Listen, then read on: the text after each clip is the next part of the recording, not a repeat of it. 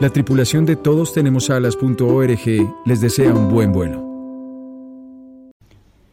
Hola, hola, hola, muy bien. Volvimos, volvimos otra vez con los podcasts. Eh, hoy vamos a tratar el tema del el minimalismo. Otra vez, vamos a tener dos, dos eh, digamos, eh, unidades. La primera es como los orígenes.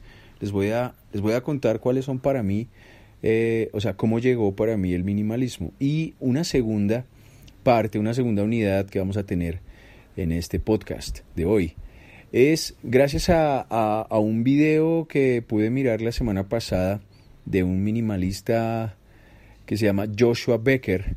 Él tiene un blog que se llama Becoming Minimalist y se los recomiendo mucho. Eh, y él sacó un video donde mencionaba los, los siete problemas como más comunes o las siete situaciones que tener menos cosas solucionaba. Entonces, vamos a entrar en materia. Eh, te habla Jonathan Ceballos y eh, vamos a hablar de minimalismo. Les quiero contar rápidamente cómo llegó el minimalismo a mí. Ah, lo que recuerdo en este momento. Entonces, en la universidad, en la clase de historia del arte, eh, cuando nos exponían los diferentes estilos que se manejaron o que se han manejado durante la historia, eh, vino un movimiento artístico que era el minimalismo. Y entonces el minimalismo buscaba eh, poder mostrar con muy pocos elementos algún mensaje, poder transmitir algo. Entonces digamos que era, era el tema artístico, era, era no, tener, no tener piezas o demostraciones artísticas que estuvieran llenas de muchos detalles, no, algo como muy simple, muy básico, minimalista, entonces era el tema del movimiento artístico, digamos. Luego encontré en diferentes revistas de decoración el tema de decoración minimalista. Y entonces, ¿qué veía ahí? Ahí encontrabas tú una, una fotografía de una sala enorme, blanca, con unos ventanales gigantescos, y de pronto en la esquina veías, no sé, como un tronco apoyado, o veías una mesita con un libro encima, y no veías nada más. Entonces como que le daba a uno como algo de, de, de, de, terror al vacío, ¿no? De, porque no hay nada, ¿no? Y supuestamente la, la, un poco la, la propuesta decorativa era como no tener tantas cosas. Y si las, y si las tienes, pues que, que sean muy funcionales. Esa fue como la, el segundo recuerdo que tengo de, de algo que hablara de minimalismo. Luego, ya recientemente, hablo de, no sé, hace tal vez unos tres años, alguien me habló de Marie Kondo, una japonesa que empezó a establecer unos modelos para mantener las cosas organizadas. Particularmente me hablaron de la ropa. Entonces, ella, ella lo que, lo que planteaba un poco en sus libros, luego me conseguí un libro de ella que se llama La magia del orden. Eh, ella pues como que dice pues que debemos conservar esas cosas que, que realmente usamos, que, nos da alegría, que nos parece rico tenerlas, pero que es muy importante que, las usemos, que, que, estén como cumpliendo alguna función. Entonces, eh, digamos, hablemos particularmente de la ropa, de que tenemos los closets a veces llenos de mucha, mucha ropa que no nos ponemos a veces, que no usamos, que simplemente la, tenemos ahí por alguna cosa, la guardamos por... Hay muchos motivos, eh, digamos que ahorita no, no, quiero entrar en ese, en ese tema, pero sí eh, como tocar el punto de tener muchas cosas en el closet que no necesitamos. Entonces Marie Kondo lo que propone es identifica, ella, ella su ejercicio es de hecho, hoy en día hay una serie en Netflix donde ella eh, eh, hace como este tipo de trabajo en diferentes familias gringas, la mayoría, les viene muy bien. Coloque toda su ropa en un cuarto, haga un montón de todo lo que tiene y entonces es impresionante la cantidad de objetos que salen ahí. Y luego decía ella, bueno, selecciona muy bien lo que realmente usas, lo que te queda bien, lo que te gusta. Eh, y entonces empezabas a simplificar tremendamente eh, tu, tu, ropero, tu closet, y empezabas a organizarlo. Entonces, a mí me ha parecido una, una maravilla que, que tú eh, empezabas a hacer una selección como de verdad de, de lo que estabas usando y, empezaba a reducirse y uno, uno se da cuenta y pues lo que usa comúnmente no es tanto. Tiene muchas cosas, pero esas cosas que le gustan, que siente que le quedan bien, que no se le traen una buena, buena energía, no sé, son poquitas. Entonces tú empiezas a organizarla gracias a los métodos de Maricondo de cómo debes doblar todo para que se vea bien, para que se conserve. Y pues me parecía maravilloso porque tú abrías un par de cajones y rápidamente de un solo vistazo te dabas cuenta de todo lo que tenías. Entonces tú podías mezclar, ah, me puedo, puedo usar este saco, esta camiseta, lo que sea, porque lo veas ahí, no era una cosa enorme que tú te demorabas en pensar y darte cuenta todo lo que tenías, sino se volvía algo muy sencillo. Y entonces, ¿qué pasaba? Reducías bastante. Lo, normal es que pasa eso, que reduces eh, la cantidad de, de objetos que tienes ahí y te quedas con los que realmente usas y que si te falta alguno, si te das cuenta, no, es que ya no tengo pantalones, qué sé yo, tengo tres pantalones, un ejemplo, pero ya se me dañó uno de los tres, ya, entonces tú dices, ok, voy a comprarme un pantalón, pero pues es porque ya, ya lo tienes identificado, ya es algo muy puntual. Y entonces se, se maneja como un orden, una organización, me parece muy, muy buena, eh, hablando particularmente de la ropa. Y después de Maricondo, me presentaron a los minimalistas, un par de gringos, son Ryan y, y Josh, no, ese cómo es que se llama, mm, se me olvidó, bueno, son dos, Ryan y el otro se llama, creo que se llama Joshua también, bueno, estos dos personajes eh, montaron un blog que se llama Los Minimalistas y ellos tienen unas charlas TED, eh, se pueden encontrar muy fácil en, en YouTube los TED Talks de los minimalistas.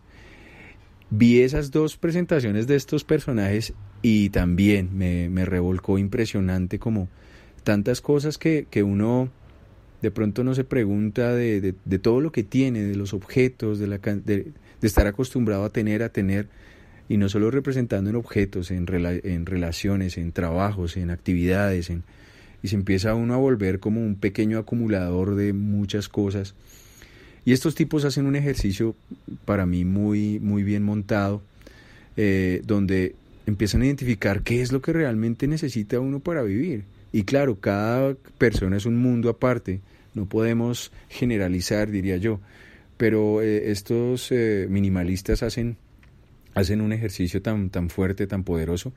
Les encargo que, les recomiendo mucho que vean esos, esos videos, están en YouTube, son un par de charlas TED, TED Talk de, de los minimalistas.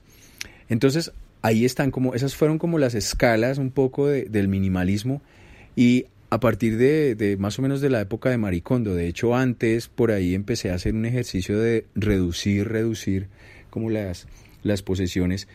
Eh, he implementado todos estos cambios y se los recomiendo muchísimo. Me parece que han sido beneficiosos, que han sido positivos, que han traído cosas buenas. Entonces, mm, y esas cosas buenas ahora vamos a, explicarlas un poco a través de la segunda unidad de este podcast que les comentaba al inicio.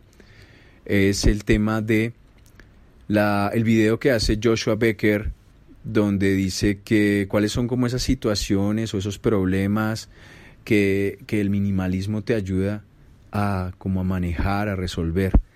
Em, entonces, eh, tomando de base el video de Joshua Becker, entonces ya vamos a entrar a cómo se han aplicado ese tipo de conductas que se han, se han eh, podido como incorporar a través de, del tiempo.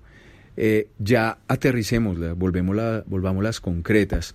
Entonces, Joshua Becker en su, en su video plantea, uno, que una de las, una de las cosas importantes del minimalismo es que te, te ayuda muchísimo a ahorrar dinero.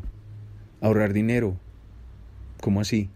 Claro, porque empiezas a, generar una conciencia de los objetos que tienes y de lo que realmente necesitas y empiezas a darte cuenta que no necesitas comprar tantas cosas. Ya tienes claro lo que tienes en, tu casa, tienes claro que lo usas, que de, pronto te sobra una cantidad de cosas que las puedes vender, las puedes regalar, las puedes donar, puedes hacer muchas cosas con eso y te das cuenta que no necesitas andar comprando a cada rato, que te antojaste de algo y dices, ah, está muy bien, pero no lo voy a comprar, no lo necesito. Entonces empiezas a ahorrar dinero. Eh, ¿Por qué? Porque no estás comprando y comprando y comprando así como en automático. Segundo, no tienes tiempo o te falta el tiempo cuando eres minimalista o te metes en el mundo del minimalismo, yo lo llamaría esencialismo, pero bueno, vamos a, trabajar con él en el término que ya se ha posicionado fuertemente en el mundo minimalismo. Pues, ¿qué pasa? Te empieza a sobrar tiempo. ¿Por qué? Porque ya no tienes tantas cosas de las cuales encargarte. Ya no tienes que limpiar, ordenar, eh, organizar una cantidad de elementos, porque ya has salido de ellos, ya te das cuenta que no, no te están aportando entonces te empieza a quedar tiempo y ese tiempo, sumado al dinero, pues lo puedes invertir en esas cosas que realmente te apasionan, te gustan, las que haces de verdad. Entonces, efectivamente, ganas tiempo. Tercero, y este, este es algo que le gusta mucho a las personas obsesionadas con la limpieza, no necesitas invertir tanto tiempo en limpiar cosas. ¿Por qué? Porque como tienes pocas, rápidamente lo puedes organizar y lo puedes limpiar. Entonces, una superventaja que trae el minimalismo. Te gastas menos tiempo limpiando y manteniendo organizado lo que sea que tengas, hablando de muebles, hablando de ropa, hablando de cocina. Todo eso es un hecho. No tienes que gastar tanto tiempo. Cuarto, que a veces decimos, ah, es que no tengo suficiente espacio. Eh, si empiezas a depurar las cosas que tienes, magia, magia, aparece el espacio y te vas a sentir como, como un poco más libre, como con más eh, claridad, como con una zona despejada para atraer nuevas ideas, eh, nuevas eh, como experiencias, como que te vas a renovar un poco, hablando, digamos, energéticamente, como que el espacio se va a recuperar y vas a disfrutar del espacio que tengas, sea cual sea el espacio que, que manejes, vas a tener más espacio, indudablemente. Quinto, mucho estrés. Mucho estrés. ¿Cuál, cuál en, qué sentido el estrés? En que tienes que responsabilizarte, mantener, cuidar muchas cosas.